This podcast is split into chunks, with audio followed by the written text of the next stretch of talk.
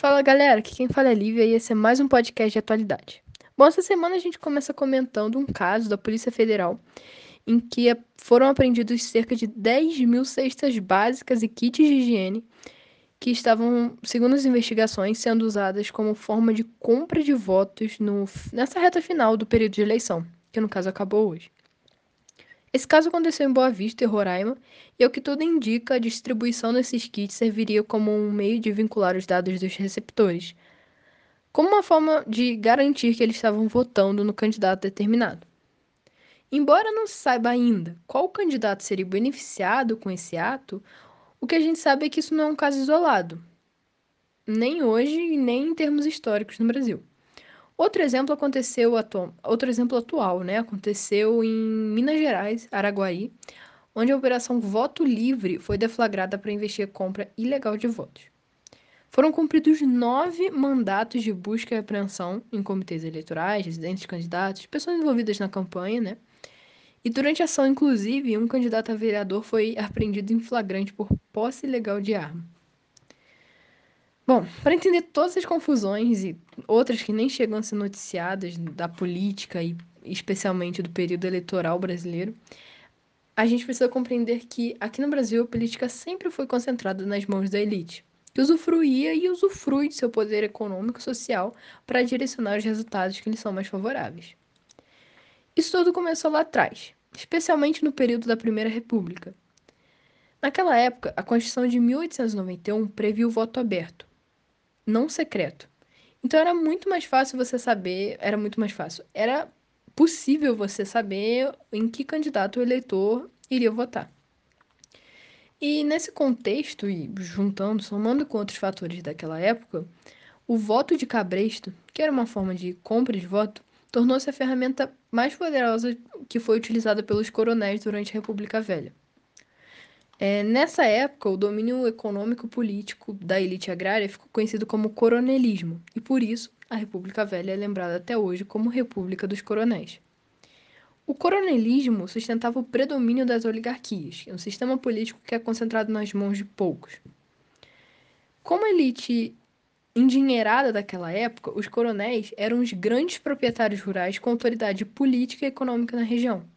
O coronel, ele predominava a vida social da região. Ele era o patrão, ele era o padrinho de casamento, ele era o padrinho de batismo. No final das contas, todo mundo tinha uma relação com o coronel e devia favores, obediência às suas determinações. E essa rede de favores fez o sistema de trocas ficar conhecido como política dos governadores, e funcionava da seguinte forma. Na esfera municipal, em troca de verbas e benefícios, o coronel garantia os votos em seu curral eleitoral para eleger o governador.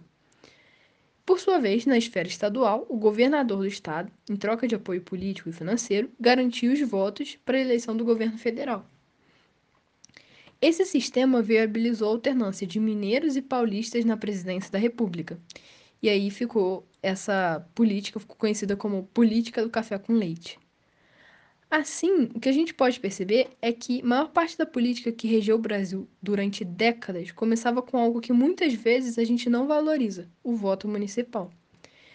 Voto esse que, embora tenha validade por apenas quatro anos, pode deixar marcas muito mais profundas na história do país, e esse foi um grande exemplo. Bom, falando dessa importância da organização e administração do governo de um país, você deve ter ouvido falar sobre o Pantanal estar em chamas. E é tudo conectado, porque a forma como um governo lida com esse tipo de situação é política, né? Lógico. E foi uma questão bem polêmica, é, essa do Pantanal, e ela se tornou muito mais preocupante devido ao descaso que o governo deu em relação, em relação à perda desse bioma tão importante. O Pantanal, ele tem uma área de cerca de 1.500 é, quilômetros quadrados, a maior parte aqui no Brasil, e é, nas últimas décadas ele, ele tem enfrentado sua fase mais crítica. Um levantamento do Estadão é, aponta que entre janeiro e agosto desse ano, o Pantanal queimou o equivalente ao total que tinha sido queimado em seis anos juntos, no período de 2014 e 2019. O mês de outubro, em especial, foi que registrou um recorde de 2 mil focos de incêndio.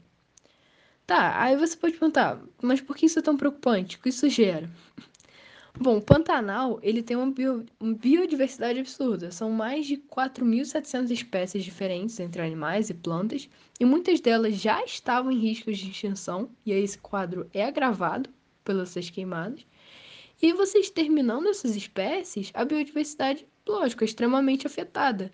Você desencadeia como uma consequência, o desequilíbrio do ecossistema em questão das comunidades em seu entorno.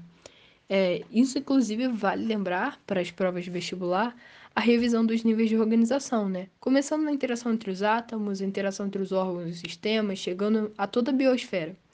Se você precisar de alguma ajuda, pode mandar mensagem para a gente em alguma rede social que a gente te lembra. Tá, mas falando especialmente em ecossistema, é importante salientar que não só os fatores bióticos e seres vivos são diretamente afetados. Você tem outros efeitos negativos dessas queimadas que se destacam. Por exemplo, empobrecimento dos solos, a alteração significativa do regime das chuvas, o ciclo e do ciclo natural da água, aí a drenagem dos rios, dos lagos, das lagoas. O equilíbrio climático da região, você tem a produção de calor e fumaças as Hum, desculpa, essa palavra é asfixiante. E a produção de gases do efeito estufa, que né, não, não afeta só ali aquela região, afeta o mundo, né, como um todo. Então você, é, além de, de, de se preocupar com a região, você tem efeitos que podem atingir outros biomas maiores, como a Amazônia, por exemplo. Tá, e aí? E depois? O que, que acontece? Depois que essa área é toda devastada pelo fogo, Talvez você já tenha estudado em geografia física e vegetação que após um desastre ambiental, seja ele natural ou antropológico, ou seja, causado pelo homem, né? O retorno é, da vida ele vai se dar de uma forma muito lenta e gradual. A vegetação, por exemplo, cresce em estágio de regeneração diferente.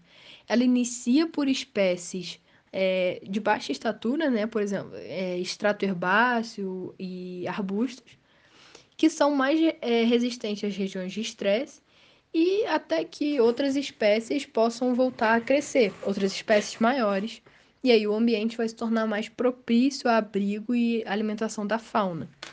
Esse processo é muito lento, leva um bom tempo, e ele é ainda estendido porque quanto menor o estágio de regeneração, quanto mais baixa a, a vegetação está, mais fácil é de você conseguir licença para desmatar aquela área. Normalmente isso é feito para plantação ou para gado, né? Para para para você colocar para você colocar o gado, né? E aí isso é isso é geralmente é o que acontece aqui no Brasil após uma devastação intensa como o que foi essa do do Pantanal, infelizmente. E mais uma vez, isso é política, isso é governo mais uma vez mostrando a importância do voto e da participação política, né? Bom, esse foi o podcast de atualidades de hoje. É, espero que tenham gostado, refletido e revisado alguns conceitos, ou pelo menos lembrado de alguns conceitos que podem cair no vestibular. E é isso. Até a próxima.